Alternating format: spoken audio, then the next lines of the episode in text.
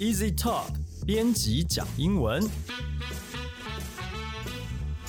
本节目由 Easy Talk 编辑部制作。我们要和你分享有趣的英文新闻，朗读文章给你听，帮你整理值得学习的单字、片语和文法。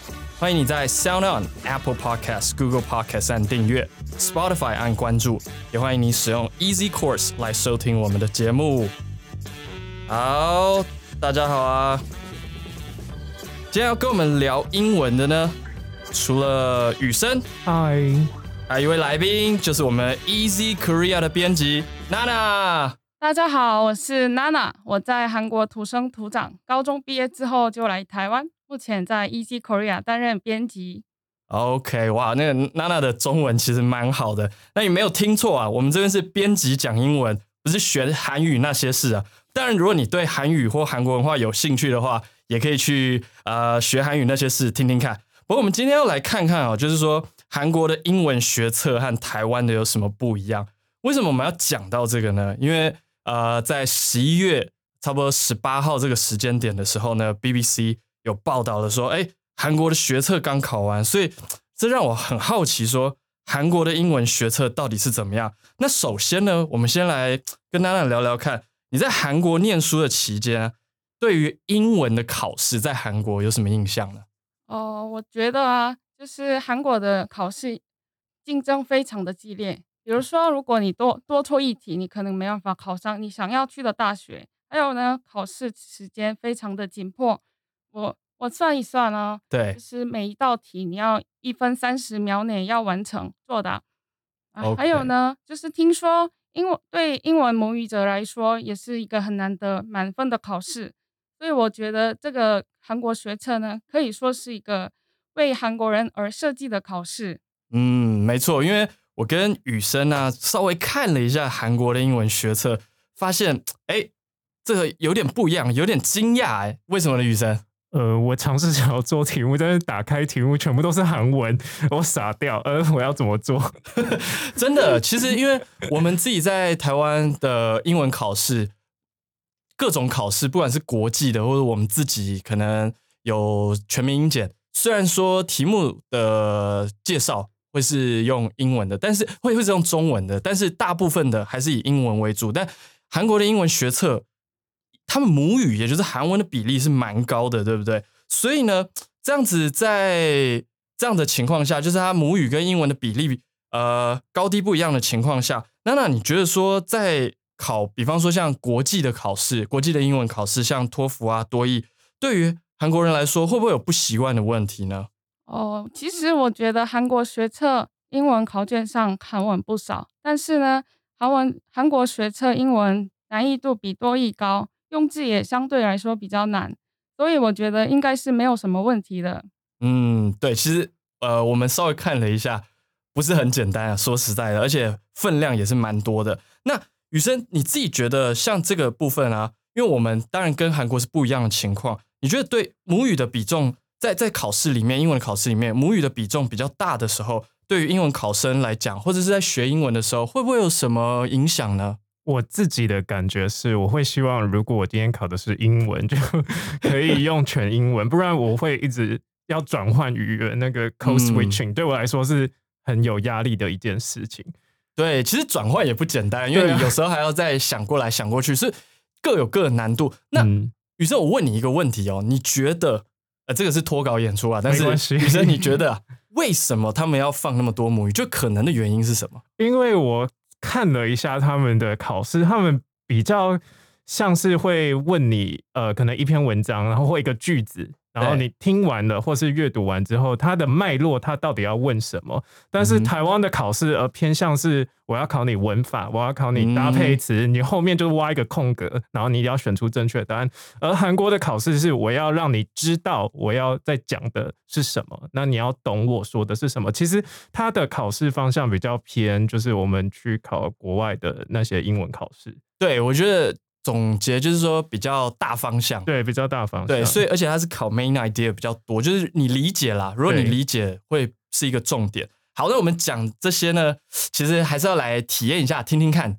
才知道说，哎，到底这个韩韩国的英文学测跟台湾的，我们稍微不是真的 PK 了哈，稍微比较一下有什么差别。不过因为呢，这个我们是 Podcast，你要用听的，所以我们当然挑的是听力的部分。OK，那我们呢会先听一下台湾的版本，再来听听看韩国的版本，然后我们都会一起中间做一点讨论。那第一个部分呢，会是问答的部分，那就请大家来听听看问答的部分。呃，台湾的题目会是怎么样的一个状况了？Have you tried the new restaurant next to our school? I heard the Chinese food they serve there is quite good. OK，所以这个是第一题的问答，它就是先有一个人讲话，然后你要选出回答的选项。那四个选项我很快的念一下：A. Japanese food is a healthy choice. B. Let's go and give it a try after school. C. The Korean restaurant is too far away. D. I'm going to work in our school cafeteria. 好，那当然我们在看题目的时候，其实它这个不是念出来，是印出来的。呃，所以我们现在问问看，就是韩国的编辑对于我们这个题目感觉如何呢？哦，这个提醒呢，韩国的学测也一样有，不过台湾的只有一句话，语速好像也比较慢一点，然后用字好像也相对来讲比较简单。对，其实这样听下来，其实没有什么太难的字，只是有一些会混淆你的单字。OK，那其实刚刚呃娜娜有讲到一个重点，就是呃台湾的只有一句话，所以表示韩国的好像不一样哦。那我们来听听看韩国版的问答听力是如何呢？Hello, this is Bob's Camera Shop. Hi, this is Clara Patterson. I'm calling to see if I can pick up my camera today. Let me check. Yes, I've finished repairing your camera. It's ready to go. 好，这个呢就是韩国版的英文学测听力问答的部分。但是呢，它选项有五个，所以我们也来听听听看。好，那这边我把它念出来。第一个，Excellent. I like the camera you bought for me. 第二个 Good. I'll stop by and get it on my way home. 第三个，Never mind. I'll drop off the camera tomorrow. 第四个，I see. Thanks for taking those pictures of me. 最后一个，No way. That's too expensive for the repair. 余生是 觉得如何？呃，我刚才有听到一个关键字 repair，然后就是修理嘛。那我相信很多学生，如果他没有仔细听的话，应该会选直接选第五个选项，那个太贵了，呃，修理费太贵，他可能会选五。但是他说我已经完成了，对不对？然后他他说啊，好，好哦，谢谢。那这很很所以然的，我们要选哪一个？OK，我会去拿嘛，对不对？那选项就是选二。但我觉得，呃，很多学生可能会被误导，而且还有五个选项，台湾只有四个选项。对，其实所以我们会看到它在分量的比重上，第一个刚刚有讲到说选项的部分它有五个，所以在阅读上的这边在这边的时候，它的选项是英文的，待会看到会有一点不一样，所以在阅读上呃是比较吃力的。再来这个问答，它的接续并不是只听完一句就马上要回答那一句，而是要听了两到三个，对对对，比较长，蛮辛苦的。那呃，这边给大家一个小小考试技巧，就是说在听听力的时候啊，有时候你听到那个关键字，如果选项也出来的时候，你这个可能要多想一下，对 对？有被骗了是吧？对对对，这个是蛮长，就是我们讲说要啊 distracting 的，就是把你让你去选一些错误的选项。好，这是第一个部分哦。那第二个部分就稍微再长一点点，是一个所谓的简短的对话。那我们一样先来听听看台湾的题目，然后再来听听韩国的题目。Where are you going this summer? I'm thinking of France. I have never been to Paris. Neither have I. And it's so much easier now that you can get there by train. Which of the following statements is true about the speakers? OK，好，这个是台湾的题目一样，它有给我们四个选项。A. The man has been to Paris before. B. The woman has never been to Paris. C. Both the man and woman have been to Paris. D. The woman has been to Paris, but the man hasn't. 好，所以呃，娜娜，你觉得这个题目呢？哦，其实韩国学测好像没有这种题型， 然后听这个台湾内容呢比较还是比较短一点， 然后选项好像也比较简单，只是可能要真正去了解这个意思，才不会误导被误导。对对对，其实我们仔细看一下，就是不管哪边的考题哦，都很喜欢做一件事情，就是就是绕来绕去，它的选项都很像。但是如果我们这这里面听到一个关键字，就是 neither，雨生这什么意思啊？就是两者都不。对，所以你就会知道。但是呢，如果你这样看的时候，选选项的时候，还是会有一点，你要去看一下，说哪一个好像是错的。所以这一题的答案其实是 B。The woman has never been to Paris，就是讲这个是对的，其他其实是错的。OK，所以其实没有太复杂。我们如果听到一个关键字，然后去选择对的选项就 OK 了。那我们再来听听看韩国版的有没有什么特别的地方。Monica, have you made plans for your trip to Busan? Yes, Dad. I'm going to the beach and visiting an aquarium in the morning. Then I'll eat lunch at a fish market and go hiking. Hold on, that sounds quite demanding. You know, it's my first trip after starting college. I understand, but I think you shouldn't plan too many things to do for a trip. Well, I only have one day, and I want to experience as much as possible. You'll be worn out if you stick to your plan. Also, consider the time it takes to move to each place. I guess you're right. And there could be a long waiting line at some places. Right. That's why you shouldn't fill your trip plan with too many things. Okay, I'll revise my plan. OK，这个我听到这个声音就知道结束了啊。这个题目，哎，听起来跟刚刚比较，雨生 有没有长很多？我觉得又更进阶了耶！而且怎么说？就是长度比较多，然后它里面用到的单字很多的惯用语啊，或者是嗯哼 phrasal verb 片语，然后像最后他又讲了一个我觉得蛮难的单词 revise，就是我会改变计划。但是其实他讲的这么多，他都有一个核心的重点，就是男生他爸爸说的什么，就是说哦，你不要规划太多的行程，这样你会很累。对不对？嗯所以他其实中心的思想是非常清楚的。对，就是他其实里面 too many things 他讲到两次。不过为什么我没有念选项呢？因为选项全部都是韩文。啊呢、对，其实答案呢、我们念一个答案好了哦，就是他的答案是第二个答，就是选项不能规划太多去旅游要做的事情。对，那其他的选项，比方说像旅游啊，其旅游前要合理规划预算等等的，就是跟它里面有提到一些细节相关。但是就像刚刚雨生提到，只要我们知道它的 main idea，知道它主要想要讲什么，而且是你要清楚到底是男生还是女生有这样的想法，大概就可以作答出正正确的作答这个题目了。OK，好，那我们来听最后一种题目。这个题目呢是短文，也就是只有一个人会念的。那我们来听听看台湾版的是如何呢？A global food shortage is coming. There is no possible way to produce enough food to feed the world's population under the current system. Already, 1 billion people in the world go to bed hungry every single night.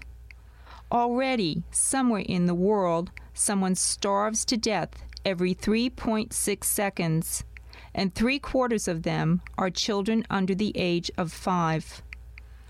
Already, approximately a third of all children in the world under the age of five suffer from serious malnutrition.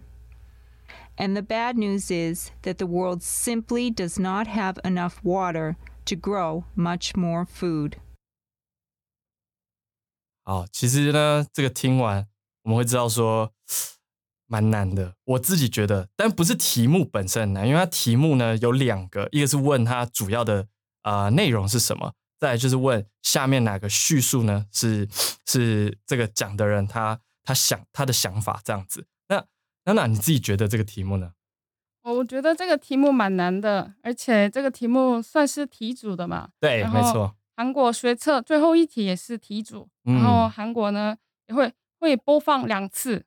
对，对哦，OK，对，在在台湾的这个，其实它的中中间里面的内容用字很难啦，那主题也蛮难，譬如说像还有 malnutrition，嗯雨，生这什么字？就是 mal 是不好的意思，nutrition 是营养，所以就是营养不良。对，所以其实它里面塞了一些比较难的字，但整体上如果要作答的话，还是 OK 的。好，那我们再来听听看韩国版的类似的题目短文是如何。Hello, dog lovers. Does your dog chew up your shoes or bark for no reason at times? Is it hard to control your dog during walks? You no longer have to worry. We'll help you solve these problems. At the Chester Dog Training Center, we have five professional certified trainers who will improve your dog's behavior. We also teach you how to understand your dog and what to do when it misbehaves. Leave it to the Chester Dog Training Center. We'll train your dog to become a well behaved pet. Call us at 234 555 3647 or visit our website at www.chesterdogs.com. OK，所以听到这个声音就知道结束了。那它一样给了我们五个选项，然后又是都是韩文，所以其实也是要你理解看看。那雨生你自己觉得呢？这个题目 这个是不是跟刚刚才就是上一题的韩文是一样的结架构？对，应该是说它其实也是要你知道说那个大意是什么。对，就是相较来，我们刚才播台湾的，就是一次呃一个一个人的 monologue，他的独白，然后你要考两个题组，两个题。那对相较于刚才台湾的题型来讲，我觉得这个韩国的是比较简单的，而且我其实听到中间的时候就已经知道他到底要讲什么，我可以很快就抓到他的主旨。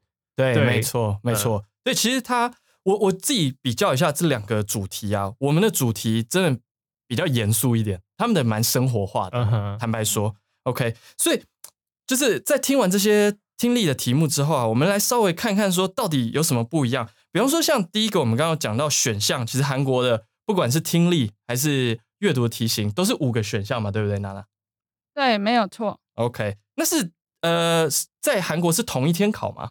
对，同一天就先考听力，然后再考阅读。OK，那台湾呢其实是不一样，台湾的学测音听是分开来考的，哦，是分开来独立一天考的。那题数的话，雨生有什么不同呢？题数的话，台湾呃，台湾呃会有四十题，然后韩国十七题。对，因为刚刚有讲到嘛，一个是合在一起考，一个是分开独立考出来的一个题目。